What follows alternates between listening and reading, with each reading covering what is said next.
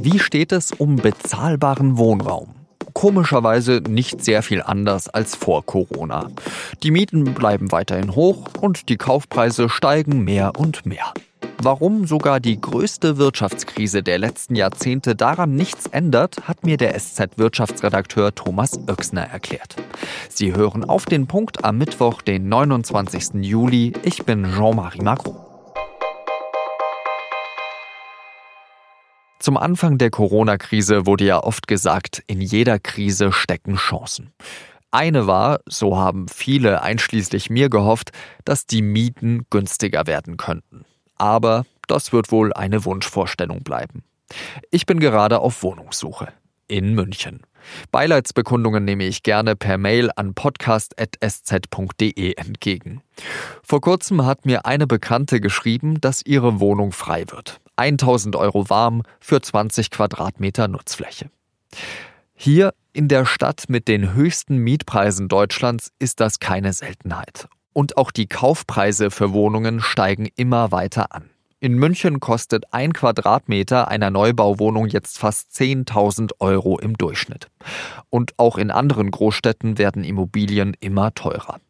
In Stuttgart zum Beispiel sind die Preise von Neubauwohnungen um fast ein Drittel im Vergleich zum Vorjahreszeitraum gestiegen. Corona ändert daran offenbar gar nichts. Warum nicht? Darüber habe ich mit dem Wirtschaftsredakteur Thomas Oechsner gesprochen. Und es ging auch darum, ob es nicht vielleicht doch ein bisschen Hoffnung auf sinkende Mieten gibt. Thomas, ich bin gerade so auf der Wohnungssuche in München. Kann ich vielleicht damit rechnen, dass in ein paar Monaten die Mieten wegen Corona ein bisschen niedriger sein werden? Das mag vielleicht in einigen wenigen Fällen passieren, aber im Großen und Ganzen äh, glaube ich nicht, dass damit im großen Stil äh, zu rechnen ist. Viele Leute suchen eine Wohnung und deswegen gibt es keinen wirklichen Grund, dass die Mieten sinken werden. Man kann aber sagen, in den letzten eineinhalb Jahren haben die Mieten in München schon ein Top-Niveau erreicht, die Spitze erreicht. Deswegen sind sie in den letzten eineinhalb Jahren eher stagniert oder nur noch ganz wenig gestiegen. Bei einigen Mietsuchenden war ja so die Hoffnung wegen Corona, dass äh, weniger Leute umziehen würden und äh, dass eben Vermieter noch mehr nach Mietern suchen müssen, die sie in ihre Wohnung reinbekommen äh, und dass deswegen allein die Preise fallen würden. Also das war eine trügerische Hoffnung. Ja, also die Leute würden ja dann umziehen, wenn sie, sagen wir mal, eine wirtschaftliche Not haben. Wir haben zwar mehr Arbeitslose, aber wir haben jetzt keine Massenarbeitslosigkeit bekommen. Ähm, es müssen jetzt nicht auf einmal ganz viele Menschen aus ihren Wohnungen raus, um äh, Wohnkosten zu sparen. Also das sehe ich nicht. Gibt es da in anderen Städten gegenläufige Trends? Wir haben ja so das Beispiel Berlin, wo der Mietendeckel eingeführt wurde. Man kann sagen, in den Großstädten ähm, gibt es diesen Trend, die Mieten stagnieren oder bewegen sich nur noch leicht nach oben in den letzten eineinhalb Jahren. Da hat sich durch Corona nichts dran geändert. Das ist in Berlin im Prinzip auch so. Durch den Mietendeckel ändert sich natürlich schon was, ähm, vor allen Dingen dann äh, ab November, wenn Mieten aufgrund des Deckels gesenkt werden können da äh, wird es für viele Mieter, denke ich, eine freudige Überraschung geben, weil sie einfach weniger zahlen müssen.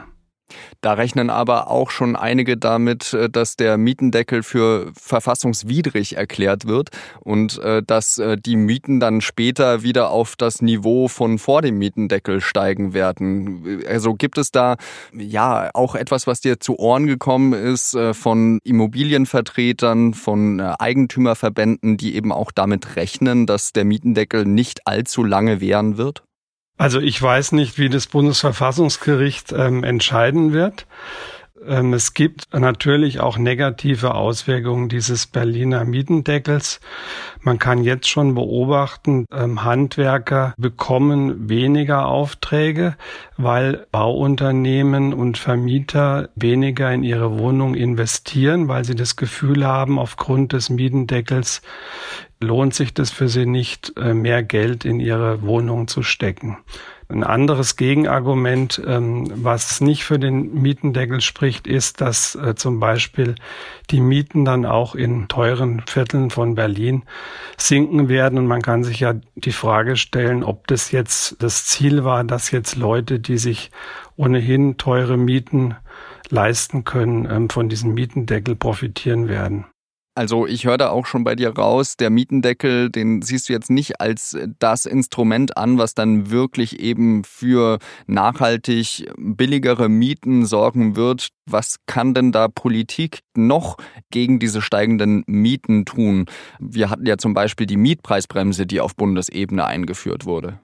Also wir haben ja grundsätzlich das Problem, die Nachfrage in den Großstädten ist groß, das Angebot ist knapp, das liegt vor allen Dingen an dem äh, fehlenden Bauland. Das heißt, man muss stärker verdichten. Man kann zum Beispiel auf irgendwelchen ähm, Gewerbeparks oder irgendwelchen Einzelhandelsgebäuden obendrauf Wohnungen bauen. Darüber wird auch schon diskutiert. Ähm, man muss mehr Bauland ausweisen, dann auch im Umland, soweit es möglich ist. Ähm, man muss mehr Sozialwohnungen bauen, was allerdings nicht so ganz einfach ist und es sehr, sehr lange dauert. Das sind Möglichkeiten, um dieser Entwicklung Herr zu werden. Hamburg ist ein gutes Beispiel. Ähm, die haben sehr viele Wohnungen gebaut, mehr als andere Großstädte und die sind da recht erfolgreich, was es angeht, den Wohnraum noch einigermaßen bezahlbar äh, zu halten. Nochmal kurz zu Corona zurück. Ich dachte mir, mit dieser Krise würden jetzt vielleicht Vermögen vernichtet werden und Menschen müssten jetzt eben schnell wieder Geld bekommen und würden dann vielleicht eben ihre Immobilie zum Beispiel verkaufen. Können wir das an den Grundstückspreisen erkennen, dass die jetzt eben fallen, weil Menschen verkaufen müssen? Dass viele Leute verkaufen müssen, ähm, das sehe ich nicht. Das liegt auch daran, dass keine Vermögenswerte vernichtet wurden. Im Gegenteil ist ja so, die Preise für Eigenheime steigen weiter. Da hat sich an dem Trend äh, nichts geändert. Bei den Gewerbeimmobilien sieht die Situation ganz anders aus. Also da gibt es schon Prognosen, dass ähm, die Preise etwa für Büroimmobilien in den nächsten äh, Monaten und Jahren um äh, 15 Prozent nach unten gehen werden. Das hängt eben damit zusammen, dass sehr viele äh, Arbeitnehmer in den letzten Monaten im Homeoffice gearbeitet haben Viele arbeiten zu Hause genauso produktiv oder noch produktiver und das wird wahrscheinlich dazu führen, dass man weniger Büroflächen braucht und entsprechend werden dann auch die Preise für Büros sinken. Sowohl die Mietpreise als auch die Kaufpreise. Bedeutet dann weniger Büroflächen auch mehr Flächen für Wohnraum? Also kann das umfunktioniert werden? Das kann insofern unfunktioniert werden, wenn man, es werden ja immer noch viele neue Bürogebäude gebaut, dass man diese Gebäude so baut, dass gegebenenfalls eine Umwandlung in Wohnflächen ähm, leichter vonstatten geht. Also da muss man halt auf Wasseranschlüsse und ähnliches achten. Aber da gibt es schon Vorschläge, zum Beispiel vom Institut der deutschen Wirtschaft, genauso vorzugehen, um eben diesen Raum äh, flexibler in Zukunft nutzen zu können. Na, dann gibt es wenigstens einen kleinen Schimmer am Horizont. Ganz herzlichen Dank, Thomas Oechsner, für deine Einschätzung. Gerne. Die deutsche Fleischindustrie wird kritisiert, weil es in den Betrieben immer wieder Corona-Fälle gegeben hat. Jetzt hat sich das Bundeskabinett auf einen Gesetzesentwurf geeinigt. Der sieht vor, dass Werkverträge und Leiharbeit in großen Fleischbetrieben verboten werden. Außerdem soll es Mindestanforderungen für die Unterbringung von Beschäftigten geben. Und es soll mehr kontrolliert werden und auch höhere Bußgelder geben. Vielleicht haben Sie ja schon mal etwas über das Medikament Remdesivir gehört. Es ist das erste in der Europäischen Union zugelassene Medikament gegen Covid-19. Remdesivir ist eigentlich ein Ebola-Medikament. Es wirkt in der Anfangsphase, also kurz nach Symptombeginn, hemmend auf das Coronavirus. Die EU-Kommission hat jetzt 30.000 Dosen bei einem amerikanischen Pharmaunternehmen bestellt. Das soll den Bedarf für mehrere Monate decken.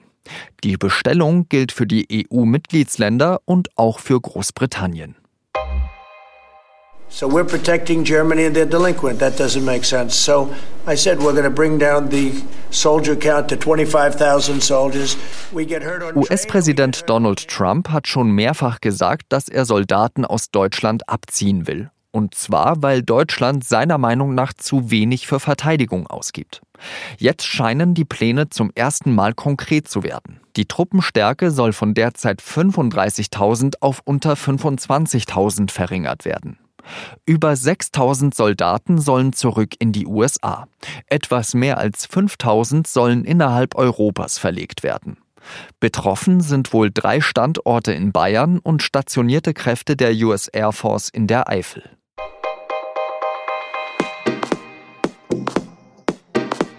Die Geschichte über den Betrug beim DAX-Konzern Wirecard wird sicherlich schon bald verfilmt. Vor allem der Fall von Jan Masalek ist total surreal. Wo steckt der ehemalige Manager? Auf den Philippinen? In Russland? Oder ganz woanders? Polizei und Geheimdienste mehrerer Länder suchen nach ihm. Meine Kollegen haben im Wirtschaftsteil der SZ am Donnerstag eine Chronologie seiner Flucht aufgeschrieben. Also was bisher geschah. Redaktionsschluss für Auf den Punkt war 16 Uhr. Danke, dass Sie zugehört haben. Bis zum nächsten Mal. Salü.